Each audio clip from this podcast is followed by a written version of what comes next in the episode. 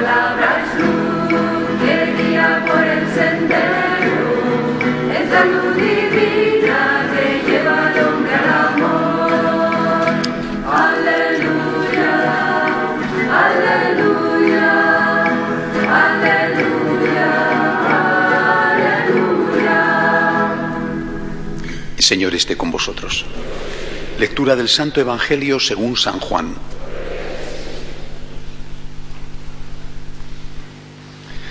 En el principio ya existía la palabra, y la palabra estaba junto a Dios, y la palabra era Dios. Por medio de la palabra se hizo todo, y sin ella no se hizo nada de lo que se ha hecho. En la palabra había vida, y la vida era la luz de los hombres. La luz brilla en la tiniebla, y la tiniebla no la recibió. La palabra era la luz verdadera que alumbra a todo hombre. Al mundo vino y en el mundo estaba. El mundo se hizo por medio de ella y el mundo no la conoció. Vino a su casa y los suyos no la recibieron. Pero a cuantos la recibieron les da poder para ser hijos de Dios si creen en su nombre. Estos no han nacido de sangre, ni de amor carnal, ni de amor humano, sino de Dios. Y la palabra se hizo carne y acampó entre nosotros. Y hemos contemplado su gloria, gloria propia del Hijo único del Padre, lleno de gracia y de verdad. Palabra del Señor. Al menos una vez al año, eh, afortunadamente, la Iglesia nos propone el prólogo del Evangelio de San Juan, que es el que acabo de leer, para que meditemos sobre ello. Es una meditación que hace San Juan antes de empezar a contar la vida de Jesús. Y es, a mí me parece, uno de los textos más amargos donde aquel apóstol evangelista tan próximo a Cristo expresa su dolor. Yo, yo lo, lo, lo, comparo con otro texto profundamente amargo, que es aquella exclamación de San Francisco de Asís cuando tuvo la visión de las iglesias del mundo llenas de gente rezando y que no iban a la iglesia más que a pedir y salió llorando y afirmaba el amor no es amado. El amor no es amado, decía San Francisco, y San Juan decía, vino a los suyos y los suyos no le recibieron. Es la constatación de un fracaso. Vino a los suyos, está hablando naturalmente de los judíos en primer lugar, lógico. Vino a los suyos que llevaban dos mil años esperándole y no le recibieron. Ahora esto eh, tenemos que pasarlo a nuestra época y, personalizarlo en nosotros, lógicamente. No podemos decir, aquellos judíos fueron. No, no. ¿Yo qué? ¿Yo qué? ¿Nosotros qué? Nosotros somos los suyos ahora. Y yo creo que nosotros sí que queremos recibirle, si no, no estaríamos aquí esta mañana, ¿verdad? Queremos recibirle y, y le recibimos y estamos felices de recibirle. Pero aún así, nos viene bien hacer un examen de conciencia, al menos una vez al año. ¿Por qué hay gente que no recibe a Jesús? Y viendo esto, podemos ver si nosotros que estamos en parte en uno de estos grupos. Voy a señalar tres. ¿eh? Eh, como dice el Papa Francisco, los jesuitas siempre hacen tres puntos. ¿eh? Yo no tengo formación jesuítica, aunque estudié con los jesuitas, pero, pero tengo más bien formación franciscana, pero también me gusta hacer tres puntos. ¿Por qué hay gente que no recibe a Jesús? Vamos a ver tres bloques, tres grupos. Primero, algunos intelectuales, algunos, evidentemente no todos, algunos. ¿Por qué? Porque Jesús no les da las respuestas a todas las preguntas. Porque esos intelectuales quisieran tenerlo todo claro. No, no aceptan la incomodidad de la duda. No porque tengan certezas de la no existencia de Dios o certezas de la no divinidad de Cristo. No, no, no. Ellos, los que rechazan a Cristo, hablo de los intelectuales, ¿eh? ellos no pueden demostrar ni que Dios no existe, ni que Cristo no es Dios. Y sin embargo lo rechazan porque están incómodos ante la duda. Dicen, solo podemos aceptar lo demostrable. Repito, este es un grupo que quizá alguno puede verse identificado ahí o conocer a alguien que se puede identificar ahí. Bien. Pero ¿qué sucede cuando uno no acepta la duda? Es incapaz, se autolesiona, ¿eh? se cercena una parte importante, importantísima, no solamente de su alma, de su psicología. Cuando uno no es capaz de confiar, no es que sea incapaz de confiar en Dios, en Cristo, es que no eres capaz de confiar en nadie. Y así nos encontramos con una multitud de personas incapaces de tener confianza. Hay que tener mucho cuidado, muchísimo cuidado en quién ponemos nuestra confianza. Hay que tener mucho cuidado. No se debe confiar en cualquiera, porque te pueden quitar la cartera, entre otras cosas. ¿eh? Pero entre la prudencia lógica y la desconfianza por naturaleza, ¿qué ocurre? Pues que hay un intermedio. ¿no? Cuando una persona se vuelve un desconfiado hacia Dios, yo no creo en nada que no pueda demostrar, te vuelves inevitablemente un desconfiado hacia el hombre. Eres incapaz de amar. Porque amar es confiar, amar es arriesgar. Amar es decirle a alguien, me fío de ti y sé que no me vas a engañar, que lo que me estás diciendo es verdad, me fío de ti y pongo en tus manos mi futuro, por ejemplo, contrayendo matrimonio, ¿eh? o pongo en tus manos la educación de los niños que tendremos juntos. ¿eh? Amar es confiar. Una persona que no confía no ama. Por tanto, primer grupo, aquellos que se niegan a fiarse de Dios. Repito, hay que darse muy bien cuenta de en quién se fía uno, de quién confío. Pero una vez que uno ha comprobado que es fiable, y Cristo lo es, ¿no es fiable alguien que muere en la cruz perdonando a sus enemigos? Ese es fiable.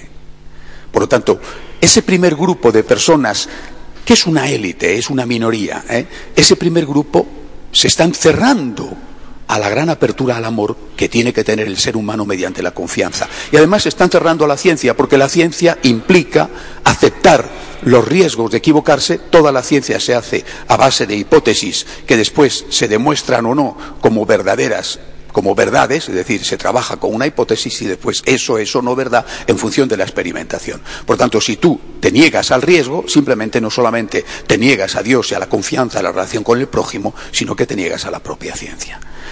Ese es un grupo pequeño. Hay un grupo mucho más habitual.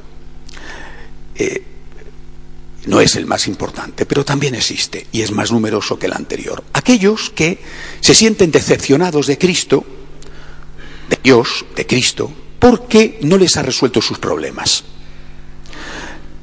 Periódicamente nos encontramos con personas así y quizá alguno de vosotros no está así ahora, pero quizá ha pasado momentos así. Has tenido un momento de dificultad, por ejemplo, la muerte de un ser querido, una enfermedad, una situación económica difícil. Estos casos, repito, nosotros nos los encontramos continuamente. Y en ese momento tú has tenido una actitud de fe, de confianza. Has rezado, has pedido, has pedido bien, has pedido con humildad, has suplicado que se cure esta persona, que no muera aquello, aquella, que, me venga un trabajo, bueno. Y no, no, se ha producido el milagro. La persona murió, la enfermedad no se resolvió o, o tu trabajo no llegó. Bueno, en ese momento entras en una crisis de fe y dices, oh, Dios no existe, si existe, yo no le importo. Porque si yo importara, me habría ayudado. No entiendo cómo es posible que el Todopoderoso, que es capaz de cualquier cosa y que dice que me ama, no entiendo cómo es posible que permita que se muera mi hijo. Eh, pienso que es la mayor tragedia de la vida. O que permita que no me salga a mí el empleo que necesito porque, porque tengo mi familia pasándolo muy mal. Es muy curioso ver que, eh, eh, lo digo por, mi experiencia, ver que hay muchísimas personas que lo están pasando muy mal y que sin embargo no tienen esta crisis de fe. Y esto es tanto más frecuente cuanto más sencilla es la gente. Es decir, esta crisis de fe no creáis que se produce entre los más pobres. que podría decirse, ¿no? Y decir, oye, es que no tienen nada. Pues no. Tú te encuentras en los barrios más pobres de las ciudades, por ejemplo, latinoamericanas, que conozco bien, mucha menos crisis de fe, es decir, mucha más gente practicante, que en los barrios más ricos de esas mismas ciudades. Es decir, que teniendo más a priori o, digamos, subjetivamente motivos para la crisis, no la tienen. Y esto se repite, yo conozco muy bien Latinoamérica, se repite seguramente igual en África o en otros países donde la pobreza es extrema. Es decir, esta crisis de fe se produce no solo entre aquellos que sufren una decepción porque Dios no les ha ayudado dándoles lo que ellos pedían, sino entre aquellos que consideran que Dios es su criado. Es decir, es la crisis de fe propia del que piensa que Dios está a su servicio. En el fondo es la crisis de fe propia de una persona llena de soberbia. Por eso no se produce entre los más sencillos. Porque el sencillo pide, pero no se enfada si no le dan. Está acostumbrado a que no le den. En cambio, nosotros, cuando pedimos, aparentemente pedimos, pero en realidad exigimos. Nosotros no estamos acostumbrados a pedir. Nuestras peticiones, aunque formalmente sea una petición, es una exigencia. Y a veces un chantaje. Si no me das lo que te pido, me enfado contigo. Y el enfado puede ser del niño con la mamá, con el papá, desde pequeñitos, ¿eh?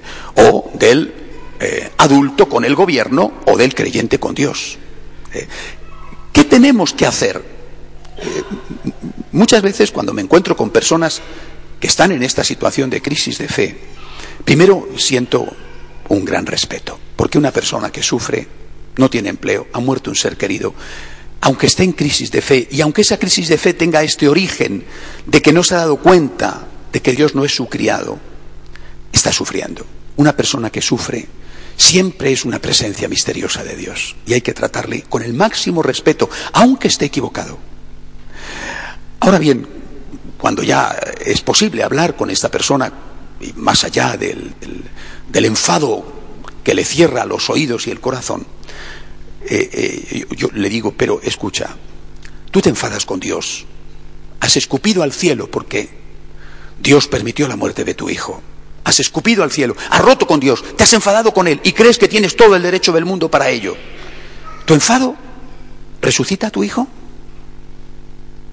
Tu enfado, ya no voy a misa más, ya no rezo más, no quiero saber nada de Dios. Tu enfado hace que te llamen por teléfono para ofrecerte el trabajo de tu vida. Tu enfado hace que tu cáncer se cure. ¿Verdad que no? Esto lo saben los sencillos. ¡Qué sabiduría! Esto lo saben los de Dios. Por eso no se separan de Dios. Porque saben que si se separan de Dios, entonces sí, lo pierden absolutamente todo. Así que eh, no sé cómo estáis vosotros, confío en que, en que si estáis en una de estas crisis, eh, tengáis la sabiduría de los sencillos, de decir, Señor, no entiendo. No entiendo por qué no, no me ayudas, no entiendo por qué permites estas cosas que me hacen daño. Te suplico, Señor, te necesito, ayúdame, ayuda a mi familia, pero no me voy a separar de ti, porque yo no estoy contigo para que tú me resuelvas los problemas de la vida. Estoy contigo por agradecimiento a ti. Dos grupos de crisis. Vamos al tercero, que es el peor. ¿Por qué se separan muchos hombres de Dios? La mayoría. ¿eh? Estos dos que he dicho antes son minorías. ¿Por qué se separa la inmensa mayoría de Dios? Porque Dios, Cristo, nuestro Dios, no es, es un término muy habitual últimamente, Cristo no es políticamente correcto. Es decir, Cristo no es alguien que te enseña lo que tú quieres escuchar. Es decir, el primer grupo intelectual se separaba de Dios, de Cristo, porque no despejaba todas sus dudas y porque no quería fiarse. El segundo grupo porque no resolvía sus problemas y el tercer grupo porque le pide demasiado es decir, por la enseñanza. Cristo me molesta. Cristo es conciencia. Cristo es luz. Cristo es la verdad. Y a mí no me interesa tener luz. No me interesa saber la verdad. No me interesa saber que no puedo robar. Señores, vaya problema que tenemos en España con el asunto de la corrupción, ¿eh? Madre mía. No me interesa, no me interesa. ¿eh? A mí no me interesa saber que no puedo matar. Sabemos los datos ya del año pasado, de abortos. ¿eh? Han bajado un poco, pero ¿por qué ha bajado el número de los nacimientos? El porcentaje es por el estilo, más de 100.000 abortos. ¿eh? No me interesa que alguien me recuerde que no puedo matar. No me interesa que alguien me recuerde que no puedo mentir, no me interesa que alguien me recuerde que no puedo ser infiel, no me interesa que alguien me recuerde que no puedo hacer lo que me da la gana. Me alejo de Dios porque quiero alejarme de mi conciencia. Cristo no es políticamente correcto. Esta es la causa de la inmensa mayoría, de la práctica totalidad de las crisis, del alejamiento, de la apostasía. Esta apostasía silenciosa que se ha producido, que se sigue produciendo en Occidente. Todo lo demás son cuentos chinos. ¿eh? Repito, cierto, hay algunas personas que intelectualmente no quieren fiarse y dicen si no lo veo no lo creo. Bueno, hay algunas personas que son creyentes, practicantes incluso, bueno, y que ante un problema de sufrimiento se han alejado, normalmente estos, gracias a Dios, pueden volver después de un tiempo, que les pasa el enfado y vuelven a su casa, de donde nunca debieron salir, porque como en la propia casa en ningún sitio. Pero la inmensa mayoría, los que no vuelven, son aquellos que son ciegos porque no quieren ver. Cristo es políticamente incorrecto. Oiga, gracias a Dios. Este fue el motivo por el cual los saduceos, que era aquel sector poderoso, ¿eh? Aliado con los romanos en el antiguo Israel, eh, los que cobraban los impuestos, los que manejaban el templo, este fue el motivo por el cual condenan a Jesucristo. Es políticamente incorrecto. Después buscamos la excusa teológica. ¿eh? Es que se hace Dios, cosa que era verdad, se hacía Dios porque era Dios. Pero el motivo es, nos dice cosas que no queremos escuchar. Esta es la causa. Y ahora nosotros analizamos. ¿Yo me fío de Dios? Yo creo que sí, todos nosotros. Si no, repito, no estaríamos aquí. ¿A mí me ha decepcionado Dios? Hombre, pues hay momentos de oscuridad. En toda relación de un católico con Dios se pasan momentos de oscuridad. También Cristo lo pasó con el Padre. En la cruz gritó, Dios mío, ¿por qué me has abandonado? Por tanto, es normal que haya crisis, pero salimos de ellas. ¿A dónde vamos a ir? Es que, a repetir, si escupo al cielo, ¿va a resucitar mi hijo? Es que si me enfado con Dios y no vuelvo a misa y no vuelvo a rezar y le digo, ya no creo en ti, ya no te conozco, ¿te van a dar el trabajo de tu vida? Por lo tanto, como con Dios, en ningún sitio, acepta el misterio. Y sobre todo, sobre todo, acepta la luz. Es la gran cuestión. Siempre lo ha sido. Hoy es la gran cuestión. Porque esa luz nos taladra, es espada de doble filo. Esa luz nos incomoda, esa luz pone al descubierto nuestras miserias, esa luz nos dice qué es lo que hacemos mal, bendita luz, porque esa luz nos sana. ¿Qué es mejor? Vivir engañados y decir, soy bueno, mientras eres un ladrón. Vivir engañados y decir, soy un buen padre de familia, mientras no te ocupas de tus hijos o no atiendes bien a tu esposa. Es mucho mejor decir, Señor, soy un pecador. Veo tu luz, veo tu luz y me avergüenzo. Soy un pecador. Soy un pecador pero soy un pecador que quiere ser santo. Y yo sé que tú me acoges en tu casa, que tú no me das una patada, que tú no me dices, vete, maldito, eres un pecador, sino que me dices, ven, ven, yo soy el buen pastor, ven, yo soy la divina misericordia. Basta con que digas, soy un pecador, para que desde ese mismo instante la divina misericordia te levante de donde te has caído, te dé la fuerza para volver a comenzar. Así que hoy meditando en este fragmento del Evangelio, en este prólogo, podemos decirle a San Juan, aquí estamos. Porque él dice, los que le recibieron, los pocos, son llamados a ser hijos de Dios. Digámosle, aquí estamos, aquí estamos. Me fío de ti, espero en ti, no me decepciono de ti. Te agradezco que me enseñes, aunque lo que me enseñas me cueste mucho trabajo. Eh, ya os lo he dicho muchas veces, el final de un soneto de Quevedo me gusta muchísimo. Y es lo que nosotros los católicos decimos. Somos pecadores, somos polvo. Quevedo decía, polvo seré, más polvo enamorado. Prefiero tener luz en mi conciencia, aunque esa luz ponga al descubierto cosas que me gustaría que no existieran. Prefiero tener luz a vivir equivocado, engañándome a mí mismo, creyendo que soy muy bueno, porque si vivo equivocado no cambiaré, y si vivo con luz y con esperanza, poco a poco iré mejorando. Que así sea.